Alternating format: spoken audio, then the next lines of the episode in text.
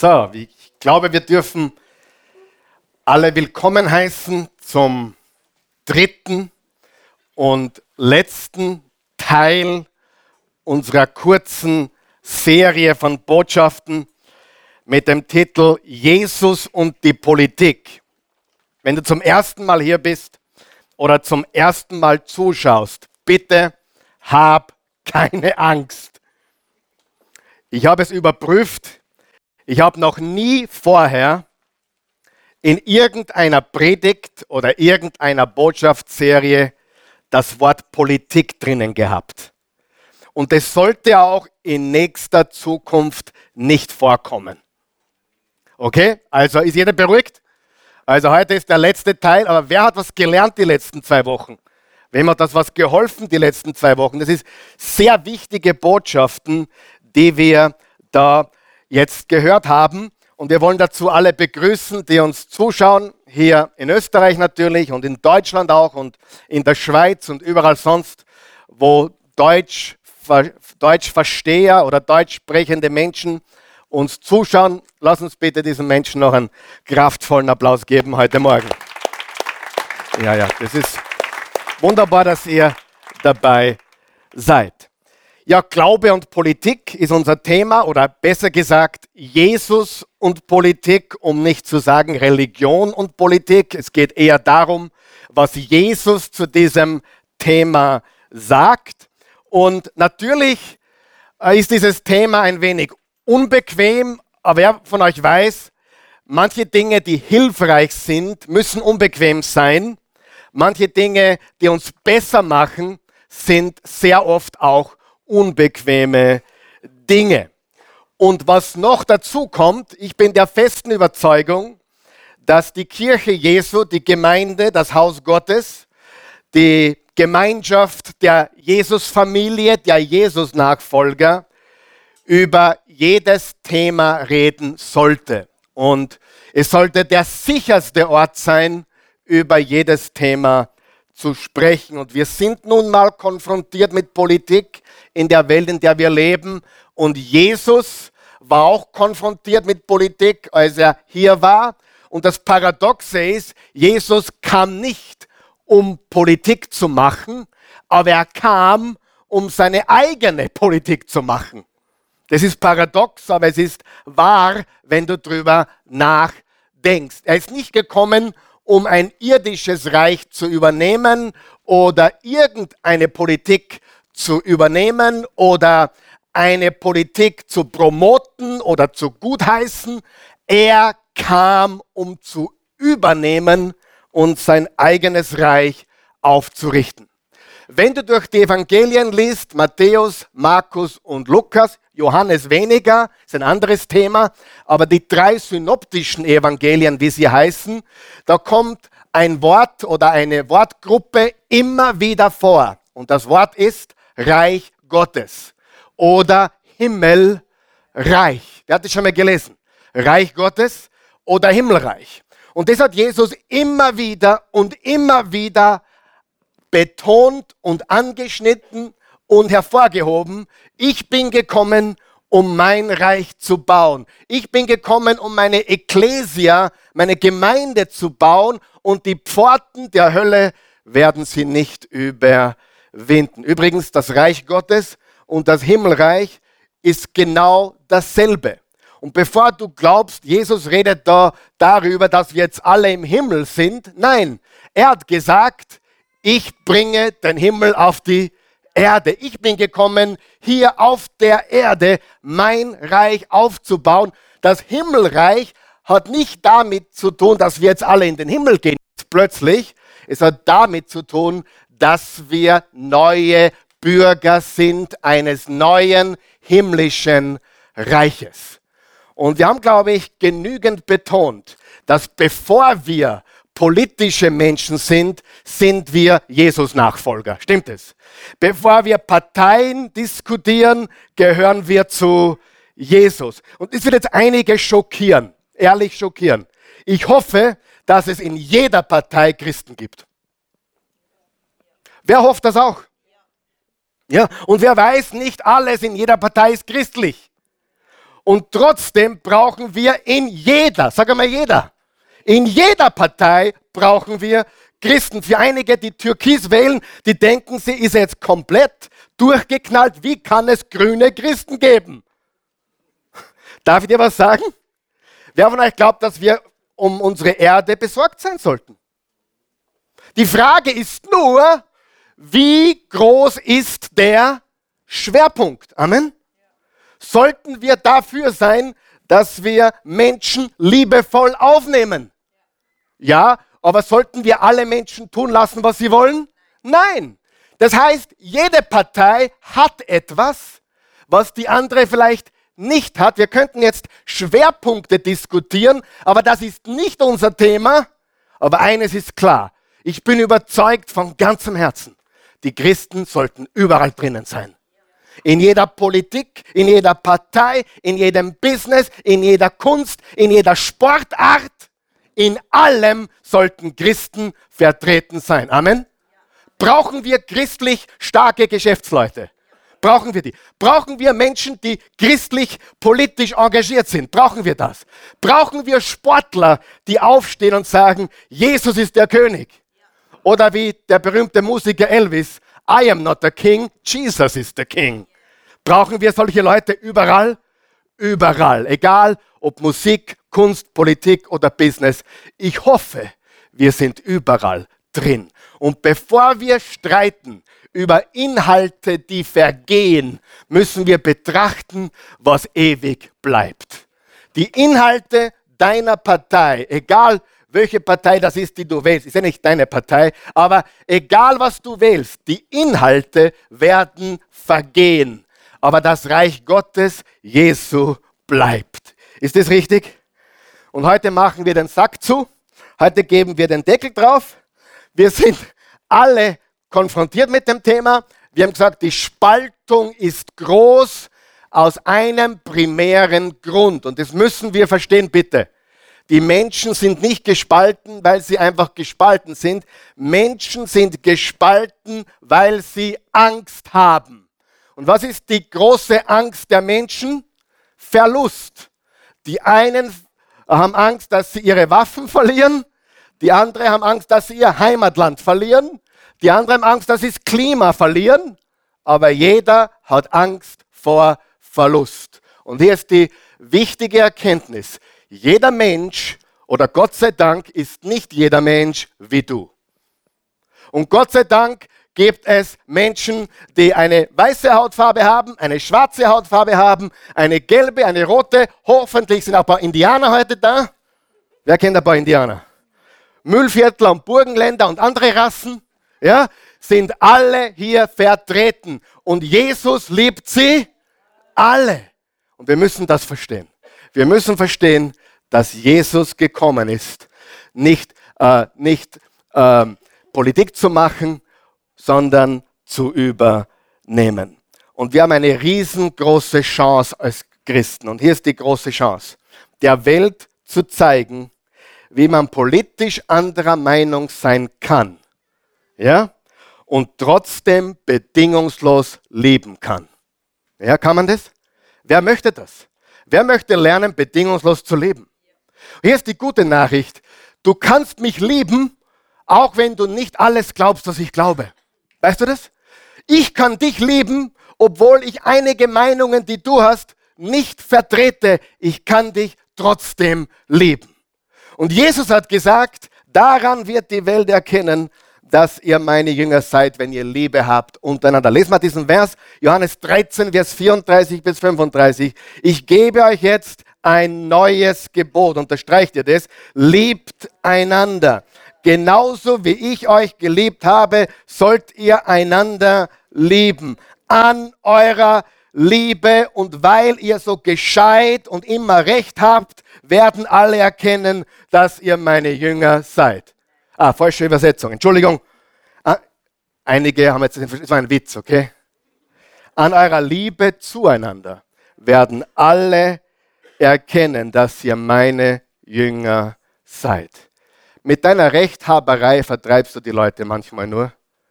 Du musst sie gewinnen für Jesus. Du musst sie gewinnen und das tun wir mit Liebe. Und hier ist was ganz Wichtiges. Christen gewinnen nur, wenn wir das leben. Wir gewinnen nur, wir gewinnen nicht mit der Wahrheit alleine, wir gewinnen nicht mit der Predigt alleine, wir gewinnen nicht mit gutem Bibelstudium alleine, wir gewinnen, wenn wir das leben, nämlich das Gesetz Christi, die Liebe Gottes gelebt, Liebe den Herrn, deinen Gott von ganzem Herzen, mit all deinen Gedanken, mit deinem ganzen Willen und deinen Nächsten wie dich selbst. Und daran wird die Welt erkennen, dass ihr meine Jünger seid. Und wir haben ein Gebet für uns als Oase äh, formuliert und das möchte ich jetzt gemeinsam wirklich laut beten vom Herzen. Himmlischer Vater, mach uns eins, damit wir viele erreichen können. Hast du gemerkt, es sind zwei Worte unterstrichen. Das Wort eins und das Wort viele. Je einser wir werden, umso vieler werden wir erreichen. Schlechte Grammatik, aber du weißt, was ich meine, oder? Je einser wir werden, umso vieler werden wir erreichen. Durch Einheit erreichen wir die Menschen in dieser Welt. So, du sagst jetzt, ja, das ist super. Himmlischer Vater, mach uns eins, damit wir viele erreichen können. Wer von euch glaubt, das würde für eine Familie funktionieren? Genau das gleiche Gebet. Eine Familie. Bist du eine christliche Familie? Hast du Jesus im Mittelpunkt? Himmlischer Vater, mach uns eins, damit wir viele erreichen können. Bist du christlicher Unternehmer und führst du Menschen? Himmlischer Vater, mach uns eins, damit wir viele erreichen können. Beten wir es nochmal gemeinsam. Himmlischer Vater, mach uns eins, damit wir viele erreichen können. Das ist das Gesetz Christi.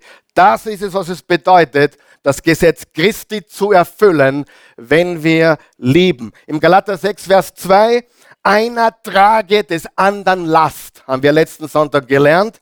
Oder 1. Korinther 9, Vers 21, ich, ich erfülle das Gesetz Christi, um Menschen für Christus zu gewinnen. Und dieses Gesetz Christi, dieses Gesetz Jesu Christi hat die Welt verändert damals im ersten Jahrhundert und es kann es wieder tun. Ich möchte dich bitten, dir die ersten beiden Botschaften nochmal anzuschauen oder anzuhören. Und du kannst das tun auf oasechurch.tv. Da findest du alle Botschaften gratis und kostenlos, solange Strom und Internet gibt. Ich möchte jetzt Folgendes sagen. So hat die Gemeinde begonnen. Die Gemeinde Christi hat begonnen mit diesem Gebot der Liebe. Sie haben einander die Lasten getragen. Das Trennende, pass jetzt auf, das Trennende hat abgenommen und das, was sie vereint hat, hat zugenommen. Frage, haben wir alle in diesem Raum Dinge, die uns trennen? Wir sind hier 20 verschiedene Sprachen. Sprachlich sind wir getrennt. Die meisten verstehen Deutsch, sonst wärt ihr nicht da wahrscheinlich, oder? Aber die Sprache trennt uns, die Kultur trennt uns, die Hautfarbe trennt uns. Wer findet das super? Ich finde das genial, weil in Offenbarung steht, aus allen Nationen, aus allen Völkern, aus allen Stämmen werden sie kommen vor den Thron Gottes und ihn anbeten. Das Trennende hat abgenommen. Das, was sie vereint hat, hat zugenommen. Angst hat abgenommen. Verständnis füreinander hat zugenommen. Und der einzige Weg, wie wir an Verständnis für den anderen Menschen zunehmen, ist, indem wir dem anderen Menschen was? Zuhören. Wenn du nicht zuhörst, dann lernst du nichts. Aber wenn du nicht zuhörst, dann lernst du auch den anderen nicht verstehen. Ich bin sehr schuldig, dass ich oft Menschen vorverurteilt habe. Ich habe gesehen, dass sie was getan haben. Je, jemand kommt zu spät. Und was ist mein erster Gedanke ist? So was Faules, so was Schlampiges. Wer weiß, was ich meine? Natürlich, wenn ich zu spät komme, hey, ich bin, ich habe Wichtiges erledigen müssen und außerdem, ich bin so beschäftigt, ich muss zu spät kommen. Kann, bei mir ist das ganz anders. Ich meine, du bist faul, wenn du zu spät kommst. Ich? Nein. Überbeschäftigt bin ich, ja. Wichtig bin ich, hab zu erledigen. Wer euch weiß, wir tun das alle. Wir stempeln jemanden ab. Und das war jetzt gut. Wir stempeln Menschen ab. Aufgrund von dem, was wir sehen. Was? Du wählst diese Partei? Und wir haben gar nicht verstanden, warum der Mensch diese Partei wählt, wo der aufgewachsen ist, was er erlebt hat, wie er die Welt sieht und so weiter. Können wir Verständnis füreinander bekommen? Ist das wichtig? Das ist extrem wichtig. Und du musst eines verstehen. So hat die Gemeinde, und darum geht's, so hat die Gemeinde Jesu begonnen. Die Gemeinde Jesu hat begonnen mit so viel unterschiedlichen Menschen, die eins geworden sind. Und noch was Wichtigeres. Und so hat sich die Welt verändert. Die Welt hat sich verändert, weil unterschiedliche Menschen zusammengekommen sind und sich eins gemacht haben in Jesus Christus und die Welt war schockiert, die Welt war erstaunt, die Welt war komplett äh, fasziniert, teilweise entsetzt und dann aber später auch fasziniert und letztendlich war es ansteckend. Äh, die Christen waren so ansteckend, dass Menschen gefolgt sind, Zehntausende und Hunderttausende Menschen. So hat die Gemeinde begonnen. Und das ist ganz, ganz wichtig. Sie haben keine Wunder gesucht, sie haben Wunder erlebt. Die, Im Gegensatz zu heutigen Prediger, heute hast du Prediger, die auf die Bühne kommen, die versprechen Wunder, dann passieren keine. Damals haben sie keine Wunder versprochen und Wunder sind passiert. Großer Unterschied. Wer weiß, was ich meine. Und das ist tragisch. Sie haben das gelebt. Warum? Sie haben nicht für sich selbst gesucht. Das ist wichtig. Sie haben nicht für sich selbst gesucht. Sie haben die Welt zuerst beeinflusst und dann verändert. Jetzt pass auf, liebt einander, damit ihr es schön bequem und warm ums Herz habt, oder? Nein, liebt einander, damit die Welt, sagen wir Welt, damit die Welt erkennt, dass ihr meine Jünger seid. Sie nicht einmal da ging es um sie selbst, sondern um die Menschen, die sie erreichen wollten. Wann verstehen wir das? Ja?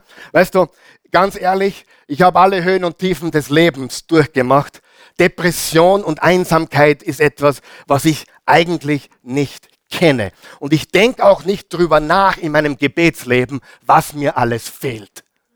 Aber die Christen, denen ich begegne, deren ganzes christliche Weltbild dreht sich darum, Herr, bitte mach das, mach das, richte das, richte das, richte das. Und sie gehen trotzdem umher mit gehängten Köpfen, depressiv, deprimiert, voller Angst, weil sie glauben, dass Jesus ihr Weihnachtsmann ist. Jesus ist nicht dein Weihnachtsmann.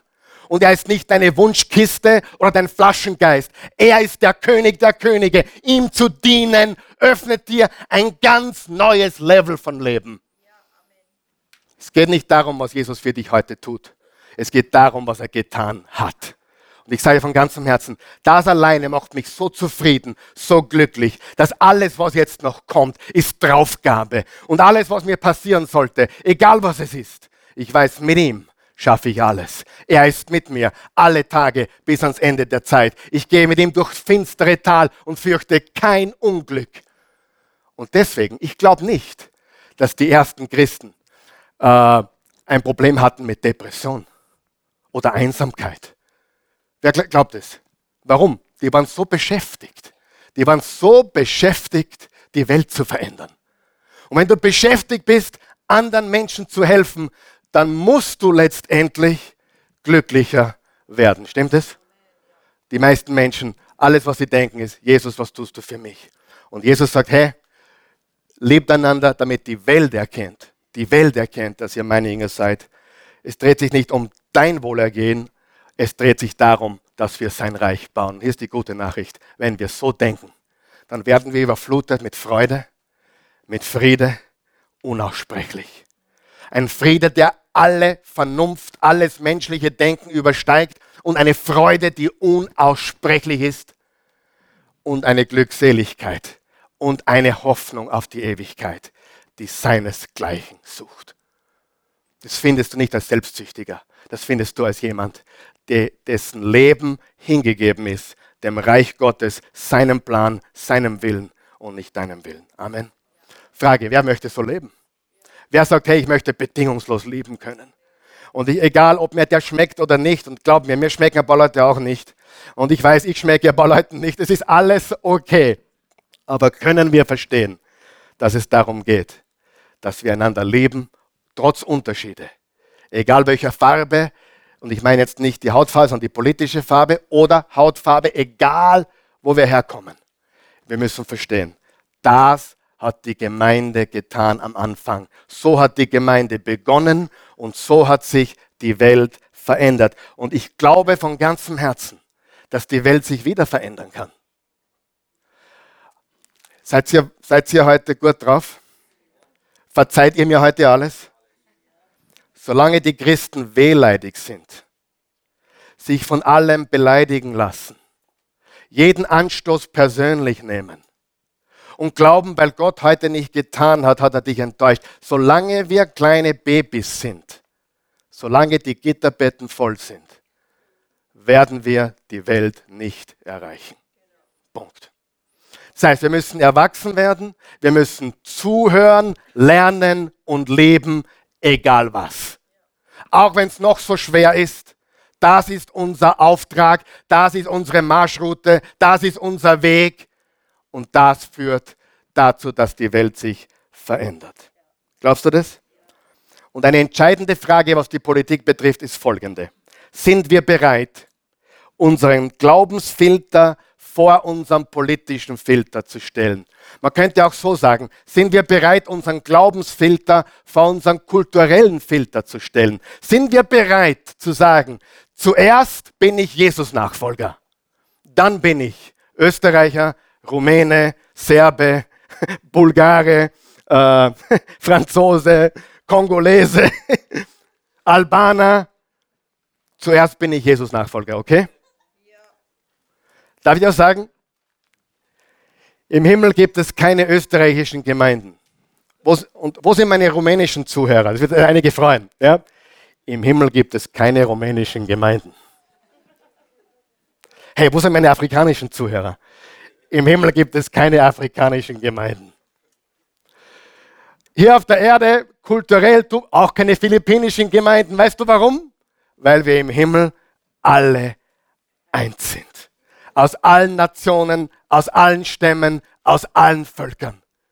Und wir müssen sehen, dass wir diese kulturellen äh, Hindernisse, politischen Hindernisse überwinden und sagen, und der Glaube ist wichtiger wie eine politische Meinung. Wenn wir das schaffen, wenn wir das schaffen, werden sich Dinge verändern.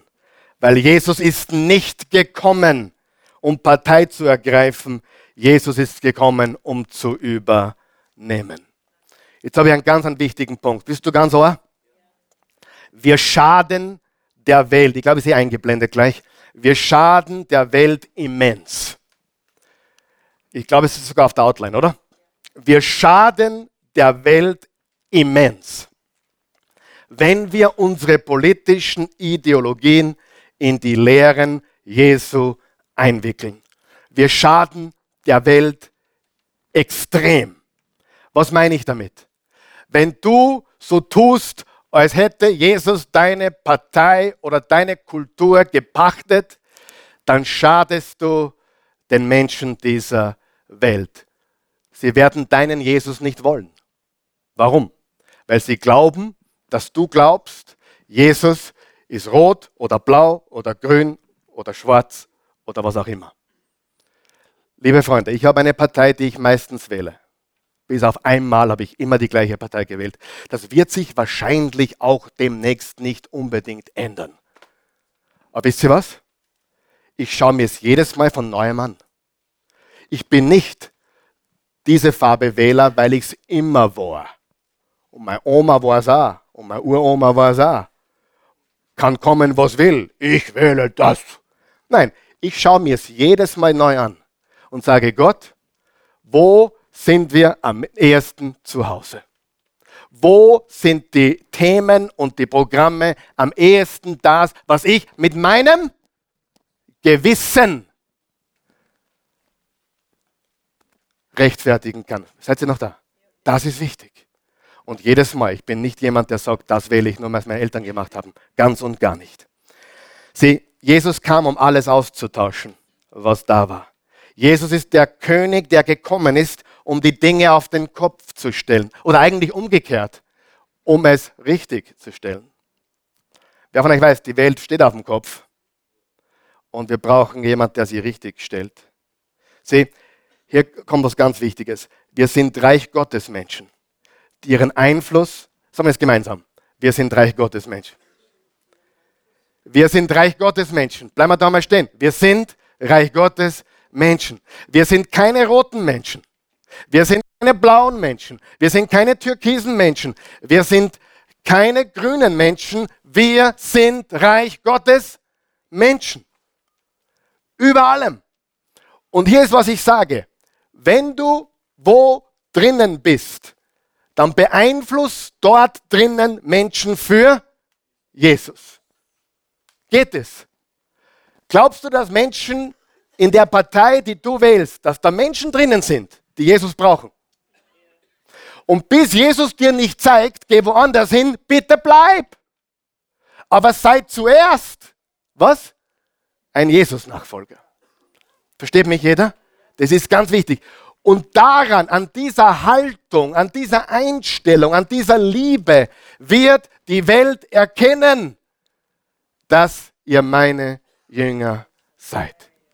Weil es sollte uns nicht um die Partei gehen, es sollte uns um Themen gehen, natürlich. Und es sollte uns um Veränderung gehen, natürlich. Darum beten wir auch, bevor wir wählen, das nächste Mal. Aber im Moment sind ja die Wählen schon gewesen. Das heißt, im Moment ist die Diskussion groß.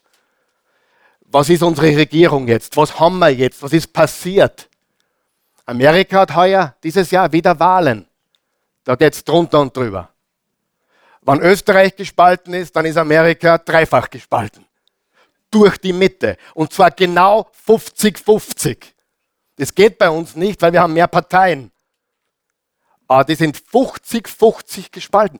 Und fast immer, egal ob der Demokrat war oder der Republikaner, hat der gewonnen. Die Wahlen sind so knapp, dass sogar der mit den wenigeren Stimmen gewinnt, geringfügig natürlich, weil das Wahlmännersystem in Amerika ziemlich veraltet ist, wie auch immer.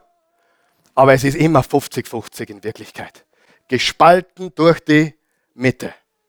Und weißt du, was in Amerika der Fall ist? Die Linken sagen, wir haben Jesus und die Rechten sagen, wir haben Jesus. Und was noch spannender ist, beide verwenden die gleichen Bibelverse.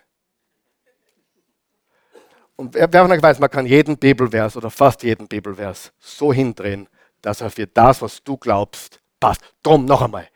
Zuerst der Glaubensfilter, dann der politische Filter. Zuerst der Glaubensfilter, dann der kulturelle Filter. Zuerst der Glaubensfilter und dann, was werde ich eventuell wählen. Hilft das jemand?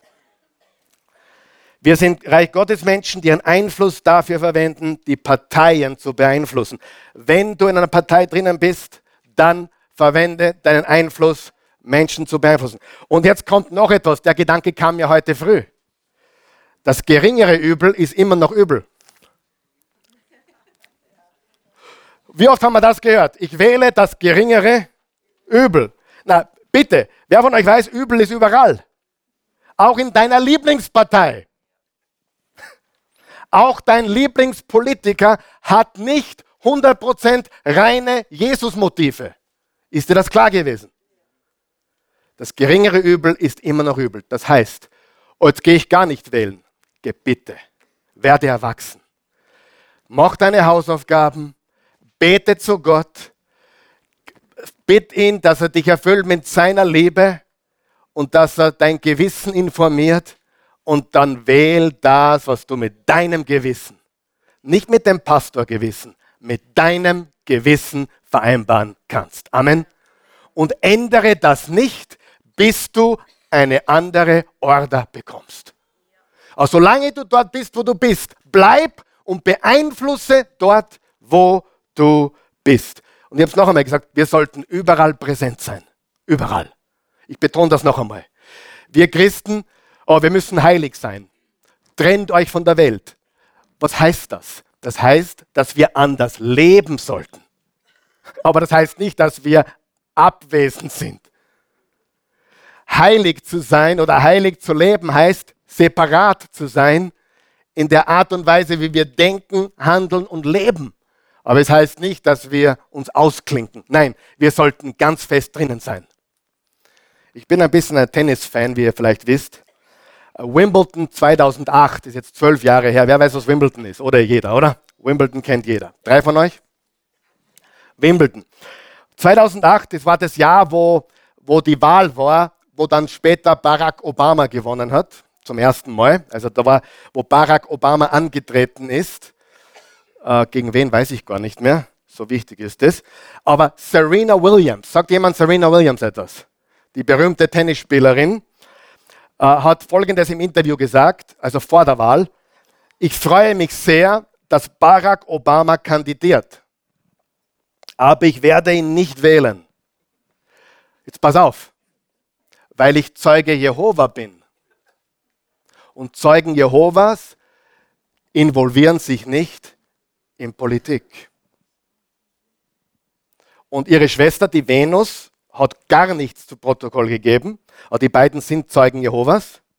Und einem Zeugen Jehovas ist es quasi untersagt, nicht verboten, aber es wird davon abgeraten, sich politisch in jeglicher Form zu beteiligen. Und sie haben einen Vers dafür genommen, um das zu legitimieren, nämlich Johannes 17, Vers 14, wo Jesus gesagt hat, sie sind nicht von der Welt, so wie auch ich nicht von der Welt bin.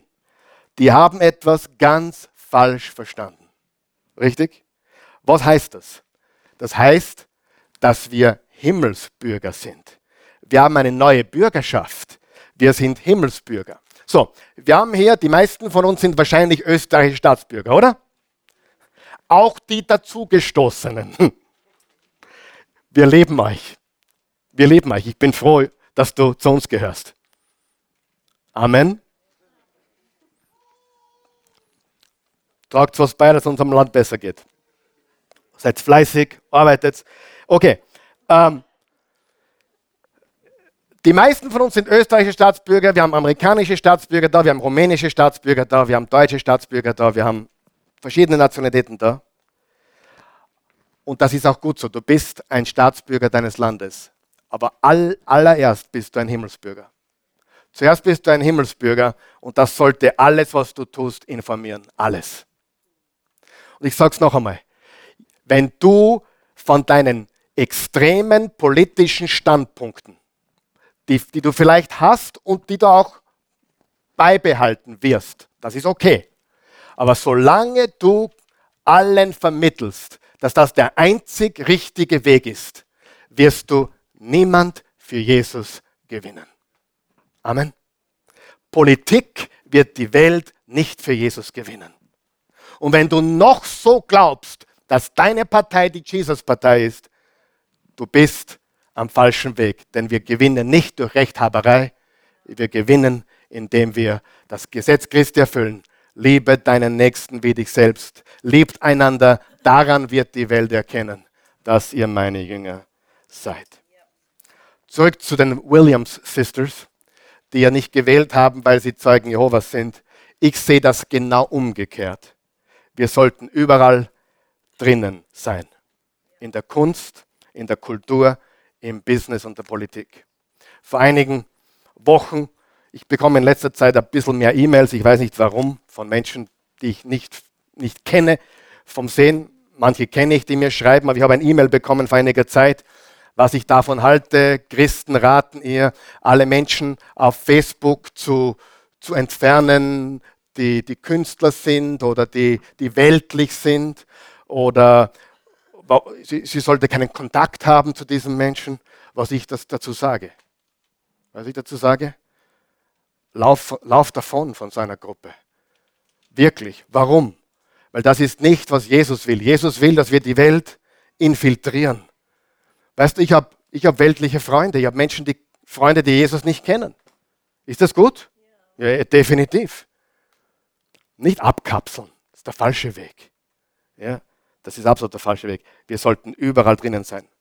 Und in letzter Zeit, ich weiß nicht warum, manchmal, darf ich ganz ehrlich sein mit euch? Mir kommen Christen manchmal richtig komisch vor. Euch das schon aufgefallen? Mir kommen Und ich denke mir, hey, bin ich im falschen Film? Kehre ich da dazu? Und dann, äh, dann rüttelt mich mein Vater im Himmel wieder wach und sagt, ja, du kehrst da dazu. Und du bist da ein bisschen komisch, ja? Aber, aber wer von euch weiß, wir gewinnen die Welt nicht, wenn wir komisch sind. Wir gewinnen die Welt nicht, wenn wir irgendwie so übergeistlich oder abgehoben sind. Wir gewinnen die Welt, wenn wir gute Geschäftsleute sind. Wir gewinnen die Welt, wenn wir gute Beeinflusser sind, wenn wir Menschen sind, wenn wir gute Krankenschwestern sind, wenn wir gute Vermögensberater sind, wenn wir gute Anwälte sind, wenn wir gut sind in dem, was wir tun. Die wenigsten von uns sollten Prediger sein. Die meisten von uns sollten dort, wo sie arbeiten, Licht der Welt sein und Salz der Erde. Das Reich Gottes wird nicht auf dieser Bühne oder auf einer anderen Kanzel gebaut. Das Reich Gottes wurde und wird gebaut, one on one, in der Gesellschaft, wo du drinnen bist. Bleib drinnen, geh tiefer hinein. Und hey, das ist keine Gegenpolitik-Predigt oder Antipolitik-Predigt, wenn wenn du dich berufen fühlst, in der Politik aktiv zu sein, bitte um Himmels willen, wir brauchen dich dort. Und da ist gar nicht wichtig, welche Partei. Ah, ein Pastor hat es so wunderbar gesagt. Der hat gesagt, es gibt Christen auf beiden Seiten. Und echte Reife passiert dann, wenn die Christen links und rechts sich nicht gegenseitig beschießen, wie, wie, wie dämlich sie sind. Und das passiert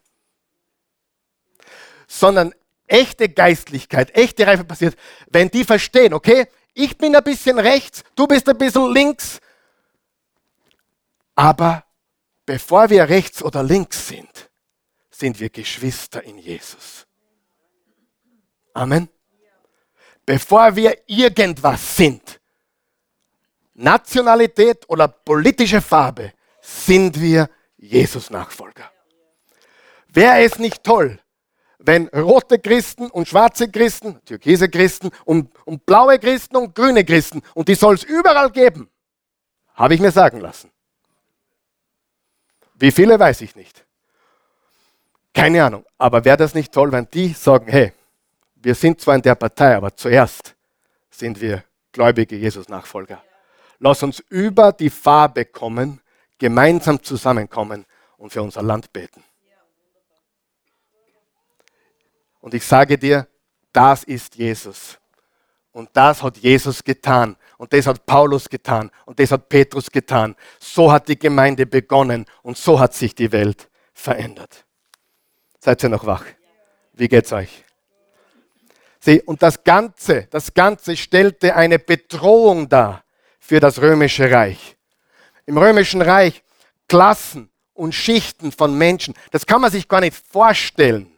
Rassismus auf höchster Ebene. Aber was ist, was ist passiert? Es war eine große Bedrohung für das Römische Reich, wo Macht regierte, wo, wo, wo, wo Krieg und Schlacht an der Tagesordnung war, wo man stolz darauf war, Kriege zu führen. Und jetzt kamen die Christen daher mit einem Gebot, lebt einander. Wie naiv kann man sein und noch schnaufen, oder? Wie naiv kann man sein und noch schnaufen? Liebt einander und dann wird die Welt erkennen. Und wisst ihr was? Genau das ist passiert. Studiert die Kirchengeschichte. Genau das hat stattgefunden. Genau das. Unvorstellbar. Unverständlich. Wie geht das bitte? Klassen und Schichten von Menschen, deren Kreise sich selten kreuzten nur wenn unbedingt notwendig. Kamen freiwillig und regelmäßig zusammen, um den gekreuzigten Gott anzubeten. Das haben die Leute im römischen Reich nicht gepackt. Wie geht es? Wie können grüne, schwarze, rote, blaue, orange, die gibt es nicht mehr, äh, übrigens auch deine Farbe wird es aber nicht mehr geben, aber Jesu Reich bleibt bestehen. Das war unvorstellbar. Weil, warum? Weil die Botschaft Jesus so klar war. Ich bin gekommen, um ein neues Reich zu bauen. Jetzt pass auf. Ich bin gekommen, um ein neues Reich zu bauen Und alle, wie viele? Alle sind eingeladen. Alle sind eingeladen. Wer von euch ist froh, dass Jesus dich nicht fragen wird nach deiner politischen Farbe? Wer von euch ist froh, dass Jesus dich nicht fragen wird, welchen irdischen Pass du trägst? Was wird er dich fragen? Hast du mir vertraut? Johannes 3, Vers 16. So sehr hat Gott die Welt, die Menschen geliebt, seinen einzigen Sohn gab, damit jeder, der an ihn glaubt, nicht verloren geht, sein ewiges Leben hat. Wir können uns gar nicht vorstellen, was für uns heute selbstverständlich ist, war alles andere als selbstverständlich in der antiken Welt. Galater 3, Vers 28 hat Paulus gesagt, nun gibt es nicht mehr Juden oder Nichtjuden, Sklaven oder Freie, Männer oder Frauen. Jetzt kommt's, denn ihr seid eins, alle gleich, denn ihr seid alle gleich, ihr seid eins in Jesus Christus. Alle Nationen, alle Farben, alle Menschen, Männer und Frauen, Juden und Nichtjuden. Das war revolutionär. Was haben sich die Juden gedacht? Was? Wir müssen jetzt Jahwe mit den anderen teilen? Wir müssen unseren Allmächtigen mit den anderen teilen? Nein, das ist unser Jahwe. Das ist unser Gott. Und die, die Nichtjuden haben sich gedacht, naja, was soll ich jetzt was, mit den Juden, die uns so hassen, sollen wir jetzt zusammenkommen? Die, die einen Bogen um uns machen, die, uns nicht, die, die, die die Straßenseite wechseln müssen, wenn wir daherkommen, mit denen sind wir jetzt eins? Stell dir das vor. Und die müssen wir einladen, was, die Heiden müssen wir einladen nach Hause? Die das komische Schweinefleisch essen? Und andere Ungeziefer? Die müssen wir einladen. Und die Sklaven oder Freie, Gott sieht mich genauso wie meinen Meister? Nein, das ist der Meister. Ich bin der Sklave. Mein ganzes Leben wurde mir erzählt. Manche sind geboren zum Herrschen, manche sind geboren, um zu dienen. Das kann nicht sein. Was, mein Sklave soll mir jetzt gleichgestellt werden? Ja. Und dann noch, noch schlimmer. Bitte Frauen, bitte verzeiht mir, wenn ich so spreche. Wir müssen das Denken der damaligen Zeit verstehen. Die Frau war nichts. Die Frau hatte nicht einmal eine Meinung. Ja? Die meisten konnten nicht lesen. Und die, die Männer haben gesagt, na hoffentlich können sie das nicht lesen, was da steht. Wenn uns das lesen können, was da steht, aus und geschehen ist. Frauen, Männer gleich, um Himmels Willen. Frauen sind jetzt gleich wie wir. Was Paulus hier sagt, alle sind gleich. Alle haben gesündigt und die Herrlichkeit Gottes verloren. Die Worte Jesu, Paulus, Petrus waren revolutionäre Samenkörner für eine geistliche Revolution. Und die Einheit und Verschiedenheit, Einheit und Verschiedenheit, sagen wir das gemeinsam, Einheit und Verschiedenheit der ersten Nachfolger Jesu schockierte die Welt von damals. Dieser Vers, lesen wir gemeinsam. Nun gibt es nicht mehr Juden oder Nichtjuden, Sklaven oder Freie, Männer oder Frauen, denn ihr seid alle gleich. Ihr seid eins in Jesus Christus. Wir lesen diesen Vers und denken so, ja, Galater 3, Vers 28, Halleluja. Dieser Satz war für Paulus lebensgefährlich. Verstehst du das? Der Satz alleine Vielleicht hat ihm dieser Satz sogar den Kopf gekostet. Er wurde ja in den 60ern des ersten Jahrhunderts unter Kaiser Nero geköpft für seinen Glauben. Wegen Dinge wie das. Wegen Dinge wie dieser Satz. Aber weißt du was? Kaiser Nero und sein Reich wurde den Erdboden gleich gemacht. Das Reich Jesu Christi ist, bleibt und wird immer sein. Nero ist nur noch eine Randnotiz. Das römische Reich ist eine Randnotiz. Die ganzen Kaiser, die selbst herrlich sich ver verehren und vergöttern lesen, sind noch eine, Rand, nur eine Randnotiz. Ist das, was Jesus gesagt hat, eingetroffen? Ja. Wird es begonnen? Mit einer Handvoll gläubigen Jesus-Nachfolgern, die gesagt haben, Wir dienen dem König der Könige. Wir dienen dem Reich Gottes. Das Christentum, die Lehren Jesu und seiner Nachfolger, machte das für uns heute selbstverständlich. Ihr habt das, glaube ich, jetzt in jeder Predigt gesagt. Ich sage es noch einmal. Ich liebe Frauen. Und darum sage ich, ich liebe Frauen wirklich. Weil Jesus Frauen liebt. Jetzt passt bitte ganz gut auf. Der Grund, warum heute selbstverständlich ist, dass Frauen und Männer auf gleicher Ebene sind, ist kein anderer als Jesus Christus. Studier die Geschichte. Und für mich so paradox, man hat ja manchmal diese diese feministische Bewegung, die sich gegen das Christentum stoßt. Bitte Frauen, ihr seid nicht beleidigt auf mich, oder? Allein, was Jesus für Frauen getan hat, sollte jede Frau zu Jesus führen. Studiere jede Religion, auch heute noch. Da ist die Frau nicht gleich wie der Mann. Das christliche Abendland hat diese christlichen Werte übernommen. Sieh, du musst verstehen, Jesus ist nicht amerikanisch und Jesus ist nicht europäisch.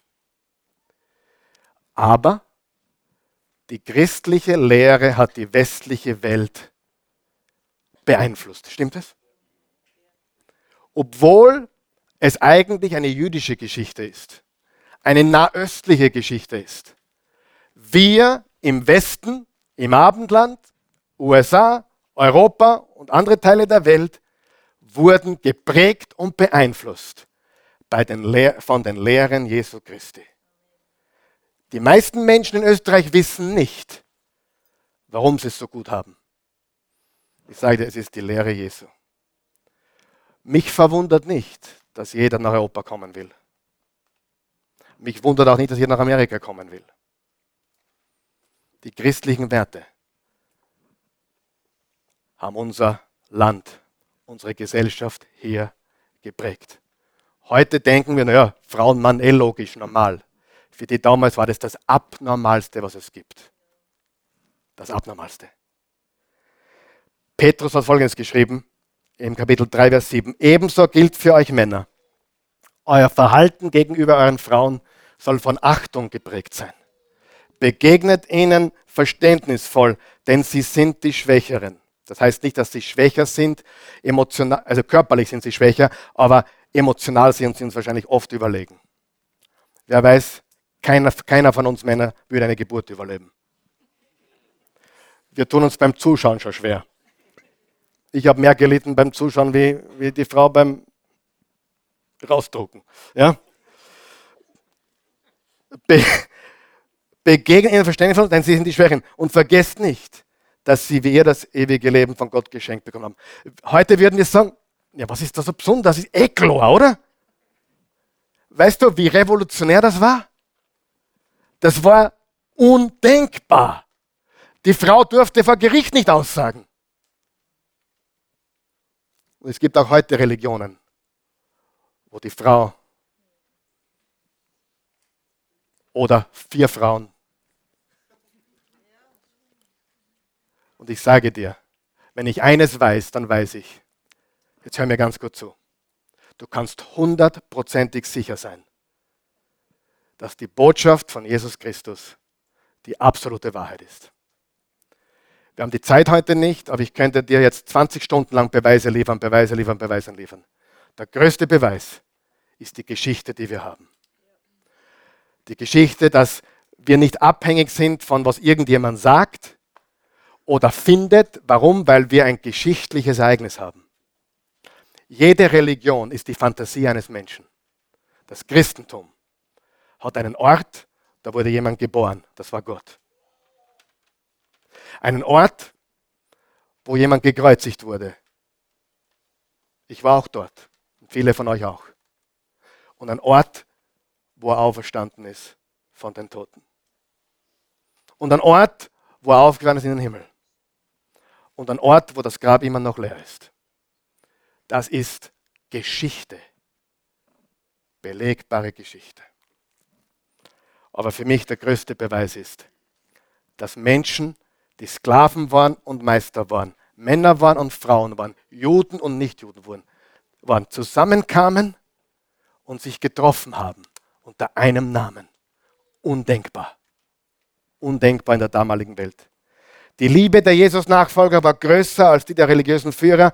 Die Moral der Christenheit, die Ethik. Es macht dich zu einem besseren Ehemann, wenn du Jesus folgst.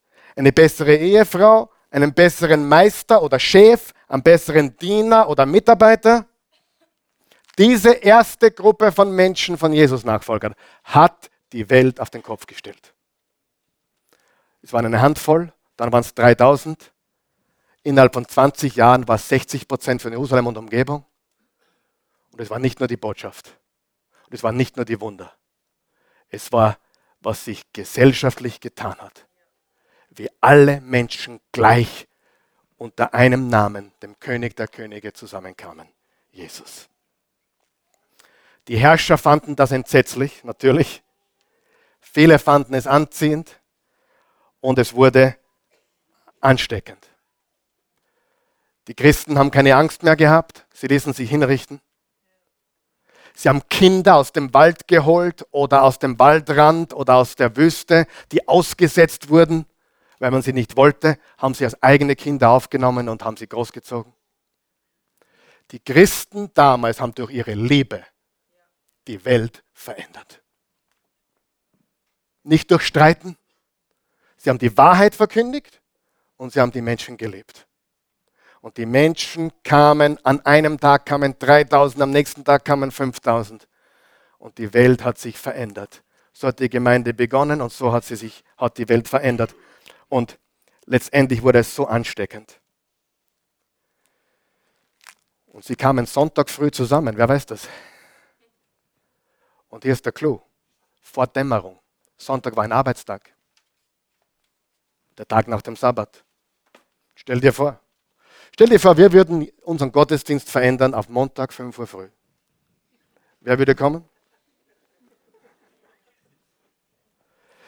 Und die Leute Sonntag früh vor Dämmerung, das ist belegbar. Sie sind am Sonntag früh, am Auferstehungstag, wer von euch weiß, das Grab war bei der Dämmerung schon leer. Sie kamen Sonntag, einem normalen Arbeitstag, zusammen, der erste Tag der Woche, heute für uns Christen der Feiertag. Und sie haben um 5 Uhr früh oder keine Ahnung, um welche Uhrzeit, aber vor der Dämmerung, bevor sie ihrer Arbeit nachgingen, haben sie sich getroffen, haben sich eins gemacht und Gott gebeten. Himmlischer Vater, mach uns eins, damit wir viele erreichen können. Das kannst du übrigens nachlesen in Apostelgeschichte 4, Verse 23 und 31, bis 31. Mach uns eins. Mach uns eins. Lass uns kühn sein und lass uns kraftvoll sein. Lass Wunder passieren. Lass die Liebe Gottes die Menschen verändern. Das ist die Geschichte. Halleluja. Puh. Jordan Peterson, ich lese euch das vor, ich habe das, hab das grobe übersetzt, das ist eine, aus dem Englischen übersetzt von mir persönlich. Jordan Peterson ist ein amerikanischer, na, kanadischer Professor, Psychologe und Autor, unterrichtet auf der Harvard-Universität, also ein brillanter Mann hat ein Buch geschrieben, The 12 Rules for Life. Er sagt folgendes, lesen wir das gemeinsam. Ich lese laut. Das Christentum hat das nahezu Unmögliche erreicht. Die christliche Lehre erhöhte den einzelnen Menschen, indem sie Sklaven und Meister sowie gewöhnliche Bürger und Adelige auf die gleiche metaphysische Ebene stellte und sie vor Gott und dem Gesetz gleichmachte. Der implizierte transzendente Wert jedes einzelnen Individuums etablierte sich allen Widrigkeiten zum Trotz. Das sagt kein Prediger, das sagt, ich weiß nicht einmal, ob er wirklich ein Jesus-Nachfolger ist, ich denke schon, aber das sagt ein Psychologe, Professor, der bei der Harvard-Universität unterrichtet. Freunde, lass uns die Fakten erkennen. Die christlichen Werte haben unsere westliche Gesellschaft verändert. Das Reich Gottes, so wie von Jesus präsentiert, schockierte die Welt. Es fegte über das römische Reich. Die Nazarener-Sekte wurde sie genannt. Sie folgen einem toten Nazarener, einem gekreuzigten Rabbi, der kein Territorium hatte, kein Militär, kein Geld, keine politische Autorität. Es gibt eine christliche Gruppe, die behaupten, Jesus war reich. So ein Quatsch. Jesus war nicht reich. Jesus hat alles aufgegeben. Ja? Aber wer von euch weiß, er war der Allerreichste. Und wir sind die Allerreichsten. Auch wenn wir vielleicht weniger Güter haben. Und hier ist das Entscheidende. Es hat nicht nur überlebt, es ist aufgeblüht und es formte unsere heutige Welt. Voltaire hat vor 250 Jahren, was glaube ich, behauptet, die Bibel wird in 100 Jahren extinkt sein. Ich glaube, er hat sich geirrt. Und angeblich ist dort heute, wo er das gesagt hat, ein Bibelverteilzentrum. Freunde, stell dir vor, ein junger 30-jähriger Rabbi mit zwölf Burm, die jünger sind wie er, stehen auf dem Berg Hermon in Israel. Und der Meister sagt, Jungs, ich habe kein Territorium, ich habe keine Politik, ich habe Geld, ich habe keine Autorität von der Erde. Aber auf diesen Felsen werde ich meine Gemeinde bauen. Und die Pforten der Hölle werden sie nicht überwinden. Frage, ist das eingetroffen? Mit einem Rabbi und zwölf Jüngern? Das, was er gesagt hat, ist wahr geworden. Ich kriege gar nicht drüber, was ich sagen will. Ich will nur eines sagen. Ich glaube nicht, weil ich glaube. Ich glaube, weil die Beweise überwältigend sind. Wer diese Beweise leugnet oder unter den Teppich kehrt, dem ist nicht zu helfen. Man braucht nur studieren und man kommt drauf, dass jede Sekte nach Christus irgendeinen Bezug hat zu Jesus. Die meisten zumindest. Wie gesagt, auch der Islam ist eine christliche Sekte. Da ist ein Prophet. 600 Jahre nach Jesus die Fantasie eines Menschen. Die Fantasie eines Menschen. Nicht mehr. Wir haben eine Auferstehung. Geschichte. Wahrheit. That's it. Und drum wird Jesus unser Reich alles überleben. Jede Partei, jede Farbe. Und was hat das Christentum noch getan? Den Rassismus abgeschafft. Juden, nicht Juden. Ist das gut? Kein Rassismus bei Christen. Keine Männer und Frauen, sondern alle eins in ihm. Das ist die Politik Jesu. Das ist, wie er tickt. Und wollen wir das tun? Wollen wir leben lernen? Will ich mehr leben lernen, bedingungsloses Leben lernen? Absolut. Weil das, was wir haben, ist besser als alles andere. In Jesu Namen. Amen. Stehen wir bitte auf.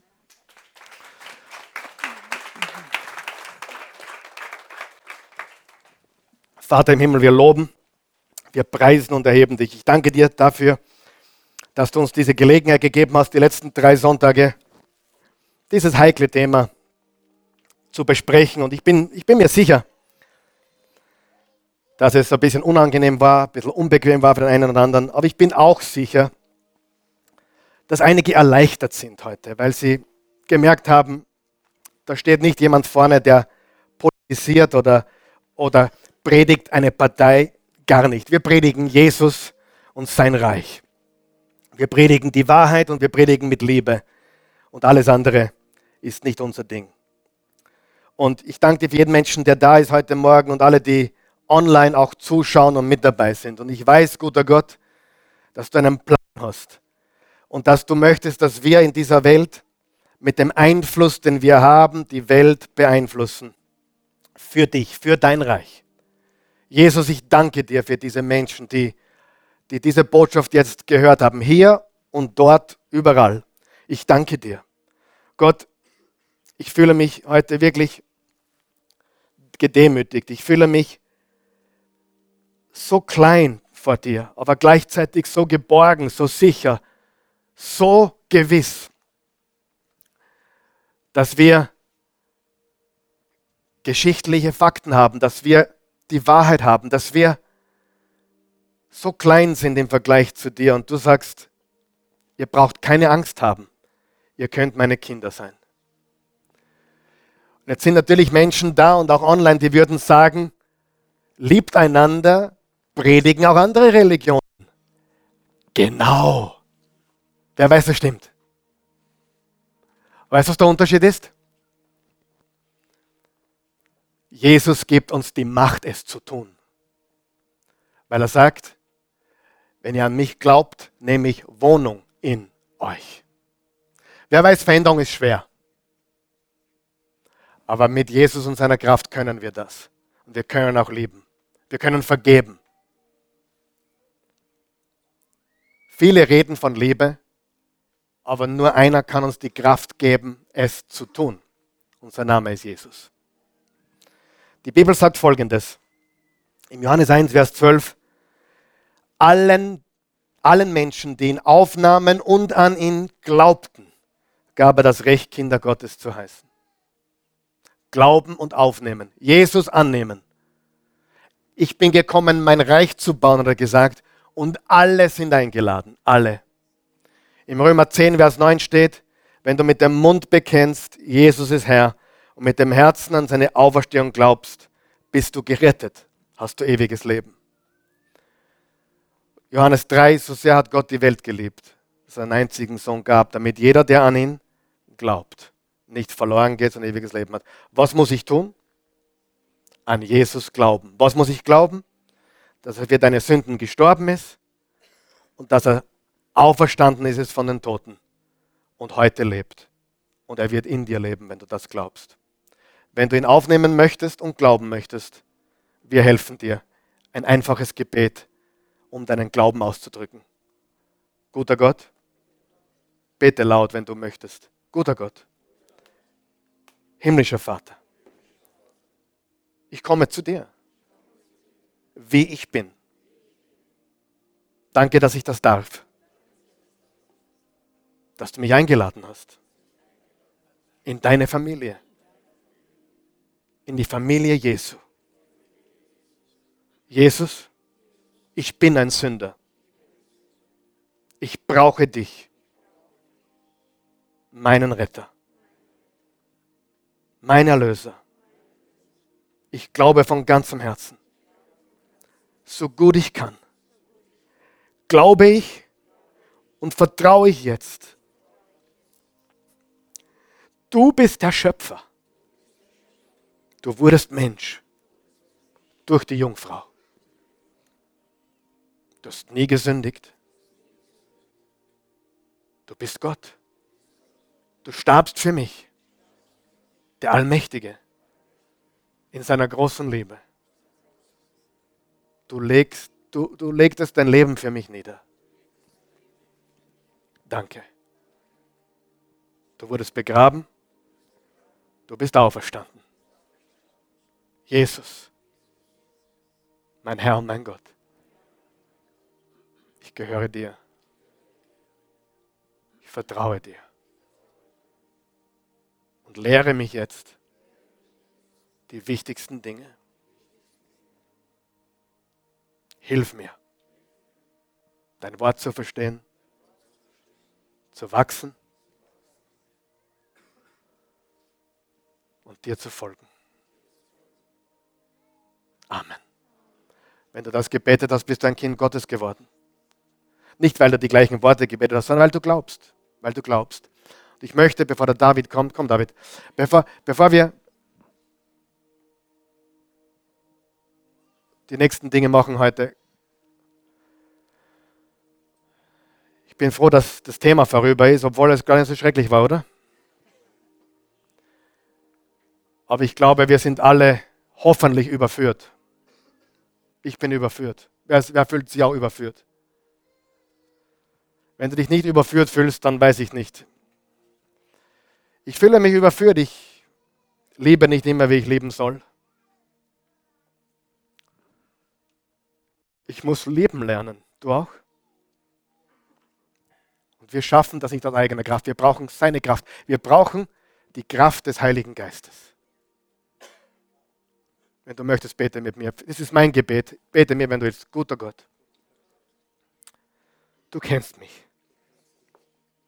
Ich bin schwach. Aber durch dich bin ich stark. Ich bin manchmal lieblos gewesen, verurteilend. Nicht nur manchmal, ziemlich oft. Verzeih mir. Ich will lieben lernen. Ich will, dass wir einander lieben. Hier in der Oase, zu Hause, hilf mir, ein bedingungsloser Liebhaber zu werden. Es hat damals funktioniert. Es hat die Welt verändert. Es hat Menschen zu dir gezogen. Und nichts würde mich mehr freuen, dass Menschen das Licht sehen. Dein Licht in mir. Hilf mir. In Jesu Namen. Amen.